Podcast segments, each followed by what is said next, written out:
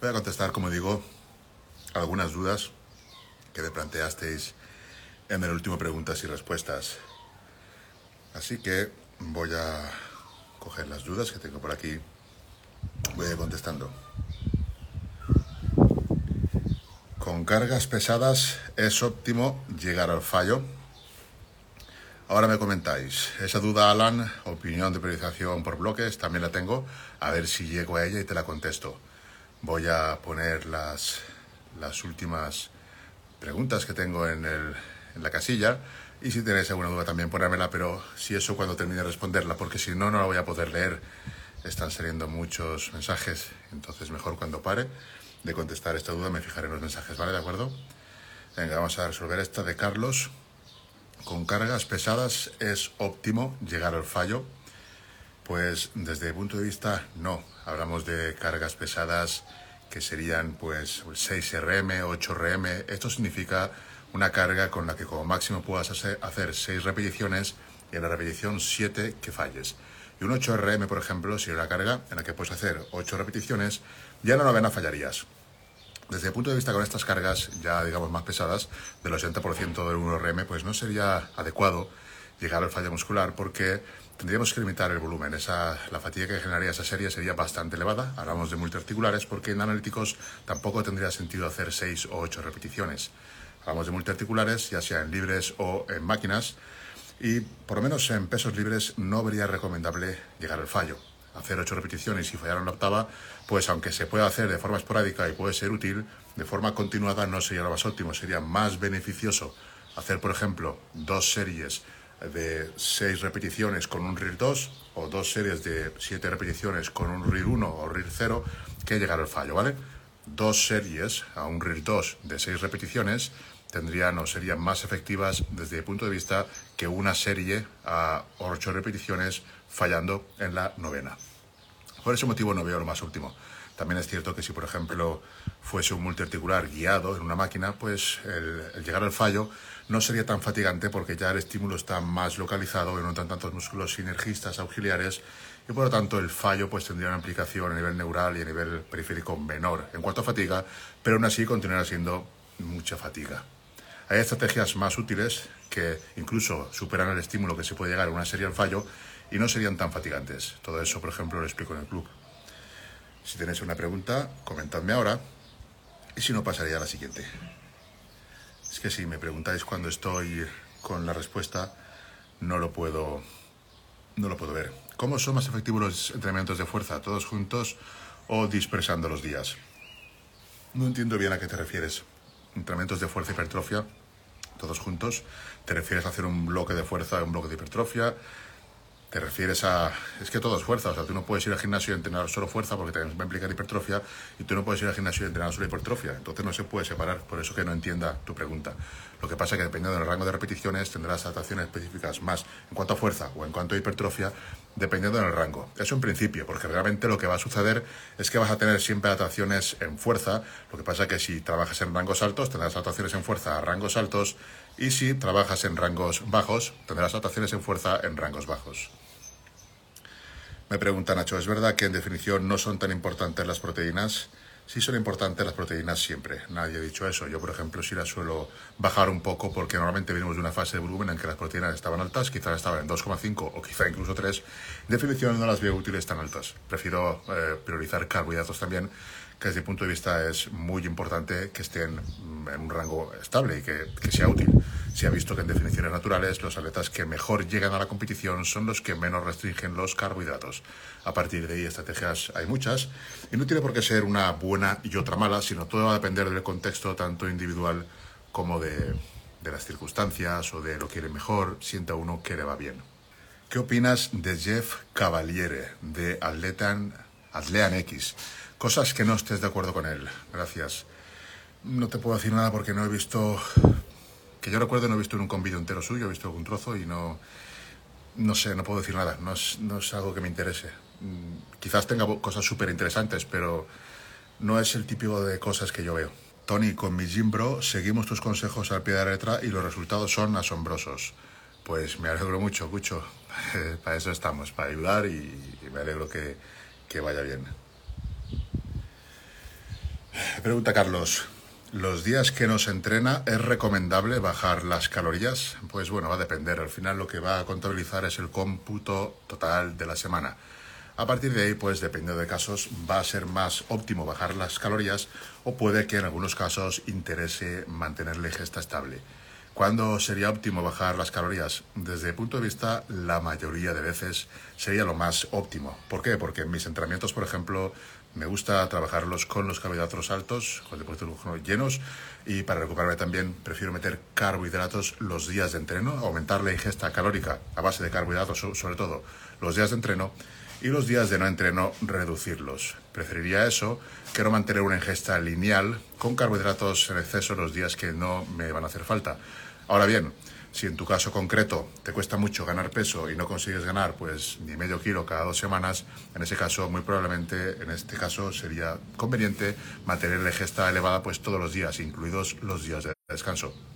Ya digo que va a depender de la estrategia, del atleta, pero desde el punto de vista sí sería más interesante, especialmente en periodos de déficit y probablemente también en volumen, por lo menos yo lo hago así, reducir la ingesta de calorías los días de descanso. ¿Cómo logras estar tan pesado sin tener palumboísmo? Palumbismo. Pues no lo sé, tampoco es que esté muy claro por qué sucede todo esto.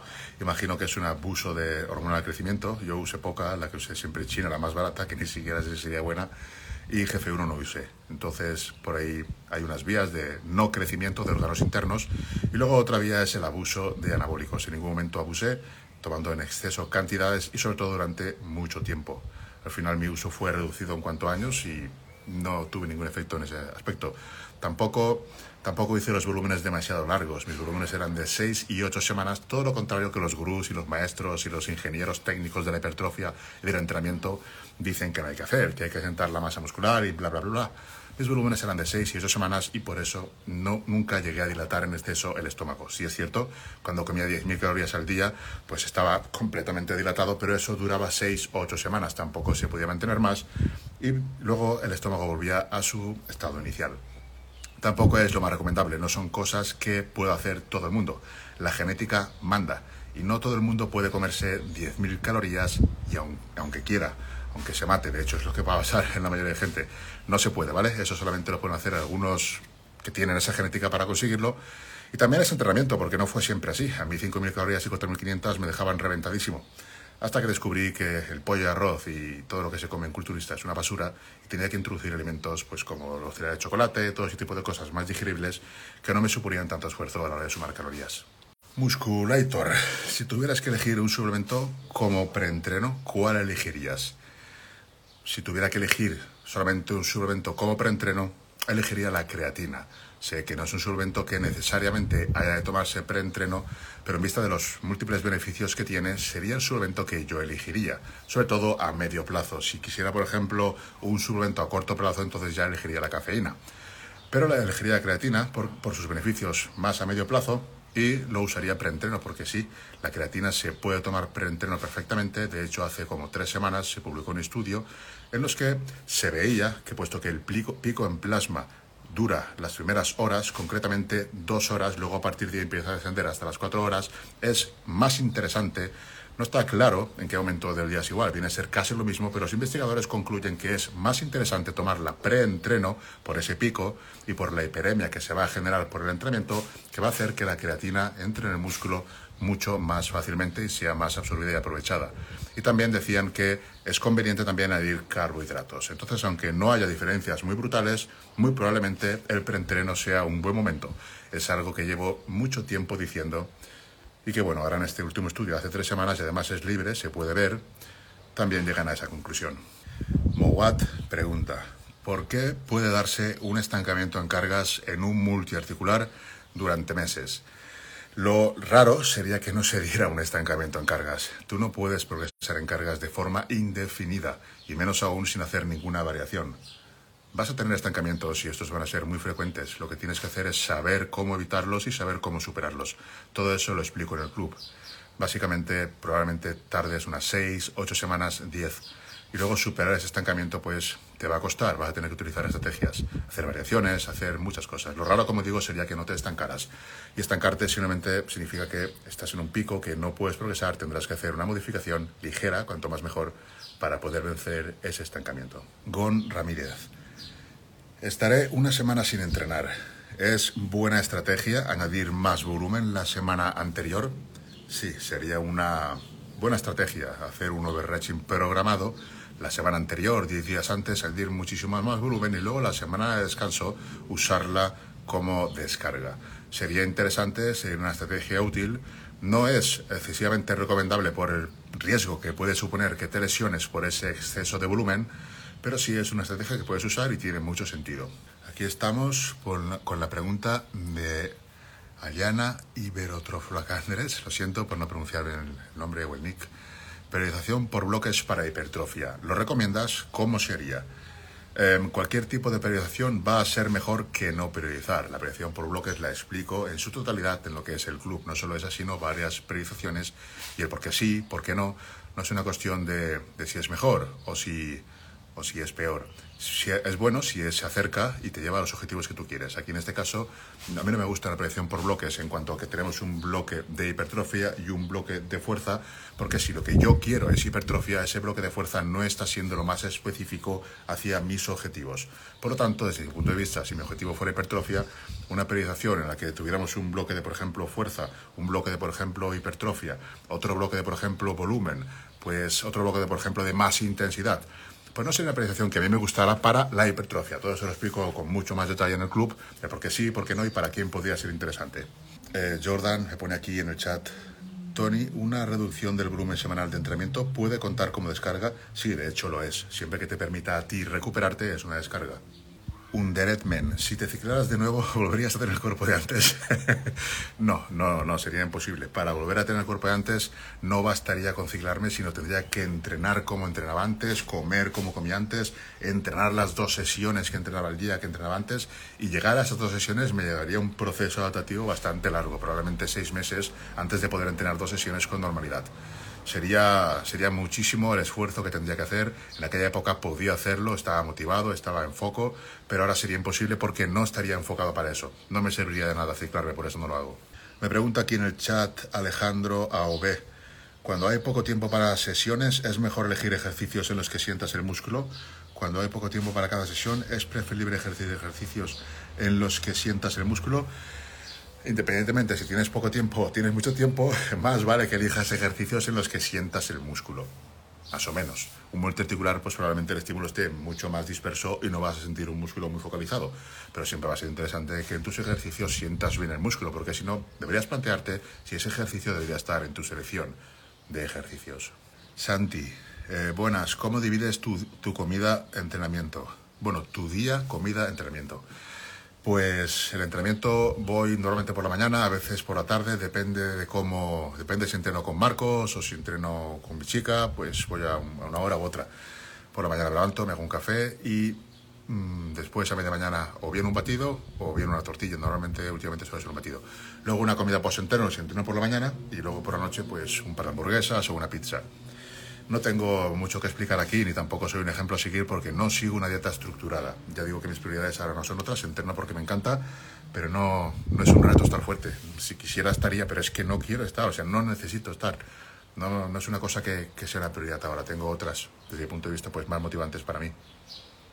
Por eso no soy un ejemplo a seguir en cuanto a dieta y demás, ¿vale? Simplemente pues hago lo que me apetece y ya está. Eh, Charlie, ¿cuánto tiempo recomiendas ser natural hasta que uno decide pasar al siguiente nivel? Gracias. Bueno, yo recomiendo ser natural siempre. O sea, es lo más, lo, lo, mejor en cuanto a salud. El usar fármacos, pues más o menos siempre te van a repercutir de alguna manera. Entonces, no lo recomiendo. A partir de ahí, pues antes de pasar a usar fármacos tendrías que ser muy, muy, muy bueno entrenando. Eso que no te quepa duda. ¿Y a qué me refiero? Pues a llevar mucho tiempo entrenando. ¿Por qué? Porque hay una serie de conexiones neurales que van a llevar muchísimos años de que se formen bien. Si tú no las tienes y pasas a usar fármacos, lo que vas a hacer es que aunque tengas toda la potencia para conseguir crear masa muscular, no se va a generar porque digamos que hay dos formas de estimular. Una que sería estimular el sarcómero por activación voluntaria y otra que sería mediante la unidad de la reclutación de las motoras, que marcaría las fibras que se tienen que estimular, no los sarcómeros, sino las fibras. Vas a necesitar que esas unidades motoras estén bien entrenadas para inervar muchísimas fibras y eso va a hacer que además de los anabólicos, pues consigas estimular todas esas fibras.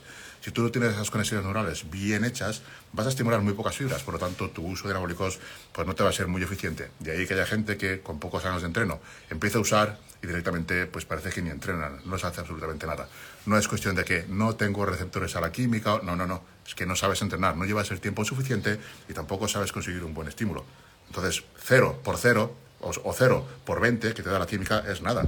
Si tienes un 10 por 20, incluso bajando dosis, vas a multiplicar mucho más tus resultados. ¿Se entiende esto? 0 por 1000 es 0. Pablo me pregunta aquí en el chat, Tony, ¿cuánto ejercicio por músculo recomienda campeón? Bueno, esto ya es muy individual, pero puede estar seguro que entre... Ah, ejercicios, pensaba que era series. Ejercicios pues va a depender del músculo. Hay músculos que con dos ejercicios va a ser suficiente y otros músculos que vas a necesitar más, más ejercicios va a depender del músculo. Siempre variedad, lo ideal serían 3-4 ejercicios dependiendo del músculo, pero con un solo ejercicio es imposible desarrollar ni un grupo muscular ni siquiera un único músculo. ¿Qué diferencia hay entre el curso y el libro de RFS? Si solo pudieras elegir uno, ¿cuál de los dos? Si solo pudiera elegir uno, sería el curso, porque en el curso está el libro, está el libro en su versión digital. Y aparte, el curso es más, mucho más avanzado. En el curso hay también decenas, hay decenas y decenas de vídeos prácticos donde explico los ejercicios con técnicas avanzadas y usando la RFS explico los riesgos que hay, explico que es algo experimental, que no está testeado, que no hay estudios, solo estamos nosotros obteniendo todos buenísimos resultados, pero no es algo que pueda escribir en un libro porque alguien podría salir lastimado. ¿Vale? Si lees el libro o ves el curso, verás que hay que tener una serie de precauciones antes de empezar con protocolos avanzados. Por eso recomendaría o, bien leer el libro antes de empezar con RFS, o si quieres profundizar, directamente el curso. Es lo más completo que hay, tanto por todos los vídeos que hay con todos estos ejercicios, como con todas las recomendaciones que hay en cuanto a aplicación de RFS con técnicas avanzadas, que eso no está en ningún sitio ni en ningún estudio, porque es que no hay estudios en ese aspecto. Eh, Asibu, ¿en el club hay alguna formación para saber llevar una dieta dependiendo de la etapa? En el club se explica todo. Llevamos ahora dos meses y en nutrición todavía no hemos entrado. Vamos a entrar porque tenemos tiempo de sobra, pero se va a explicar todo. Se va a explicar todo para que tú seas autosuficiente para llevar tu entrenamiento llevar tu dieta e incluso que sepas llevar a otros atletas si quieres, porque se van a explicar todos los supuestos, incluidos atletas novatos, intermedios, avanzados, chicas, usuarios de fármacos, cómo se pueden beneficiar más con el entrenamiento, con otras cosas. En fin, en el club es que se explica todo.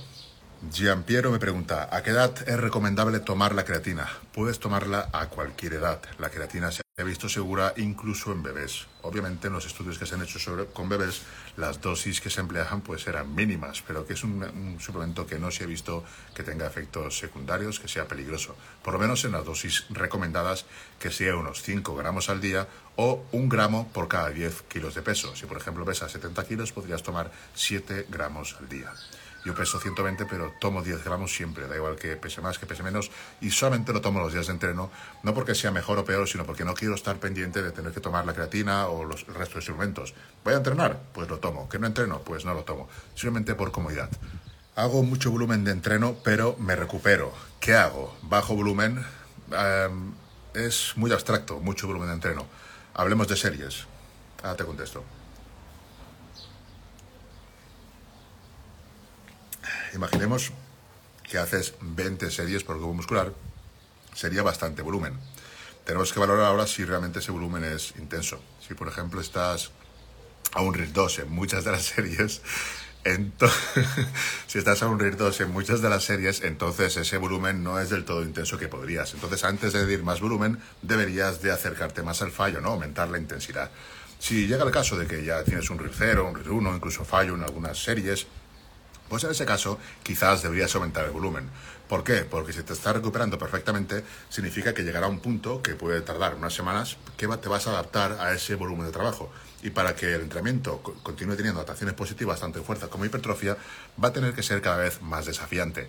probablemente eh, la única manera de conseguir eh, aumentar ese desafío vaya a ser aumentar cargas, porque si llevas meses entrenando, meses entrenando con ese volumen y eres un atleta intermedio o avanzado, aumentar cargas va a ser muy complicado. Así que lo que deberías hacer es aumentar volumen. Ahora bien, si tu volumen de trabajo, tu volumen de entreno, ya digamos que son 20-25 series, en ese caso, para no estar en el gimnasio dos horas y media, pues lo que puedes hacer es aplicar técnicas de intensidad. Estas técnicas, como por ejemplo drop sets o micropausas, te permitirían aumentar muchísimo el volumen de entrenamiento sin tener que aumentar el tiempo que tú estés en el gimnasio. Así que si tu caso es que te trabajas intenso y tienes ya muchas series y quieres aumentar el volumen porque te recuperas muy bien, una buena manera sería añadir técnicas de intensidad. Con eso te aseguro de que vas a aumentar el volumen de lo lindo. José Javi, mi paisano de aquí, el pueblo, pues me pregunta, para mantenimiento, ahora en verano, ejercicios multiarticulares libres o multis en máquina. Para mantenimiento va a ser indiferente el tipo de ejercicio que tú realices. O sea, lo que va a determinar si estás en un volumen de mantenimiento, volumen mínimo efectivo, volumen máximo recuperable o volumen máximo adaptativo, va a ser la cantidad de trabajo que hagas en cuanto a volumen precisamente. O sea, si tú quieres mantener, lo que tienes que hacer es simplemente reducir las series. Si, por ejemplo, hacías 20 series por grupo muscular o 15 series por grupo muscular, las reduces 5 series o reduces, eh, sí, 4 o 5 series estaría bien o incluso más puedes reducir y ya estarías en un volumen de mantenimiento. Con eso te mantendrías. Digamos que no ganas masa muscular, pero ya te mantienes. Ahora bien, si lo que tú quieres es entrenar menos días, digamos que estás en verano y no quieres ir al gimnasio pues 5 días a la semana o 6, y quieres ir tres o quieres ir dos. En ese caso sí que sería interesante eh, trabajar con multiarticulares, con pesos libres, porque estos van a estimular eh, restos, o sea, otros músculos sinergistas y, y que ayudan al movimiento principal. Ese estímulo no va a producir hipertrofia, pero sí que va a ayudar a que puedas tener ese volumen de mantenimiento. ¿De acuerdo? Ese estímulo no es un estímulo suficientemente grande para producir hipertrofia. De hecho, se ha visto en muchos estudios que los remos no es suficiente para producir hipertrofia en el bíceps y que con press de banca, por ejemplo, el tríceps, la cabeza larga, ni se entera.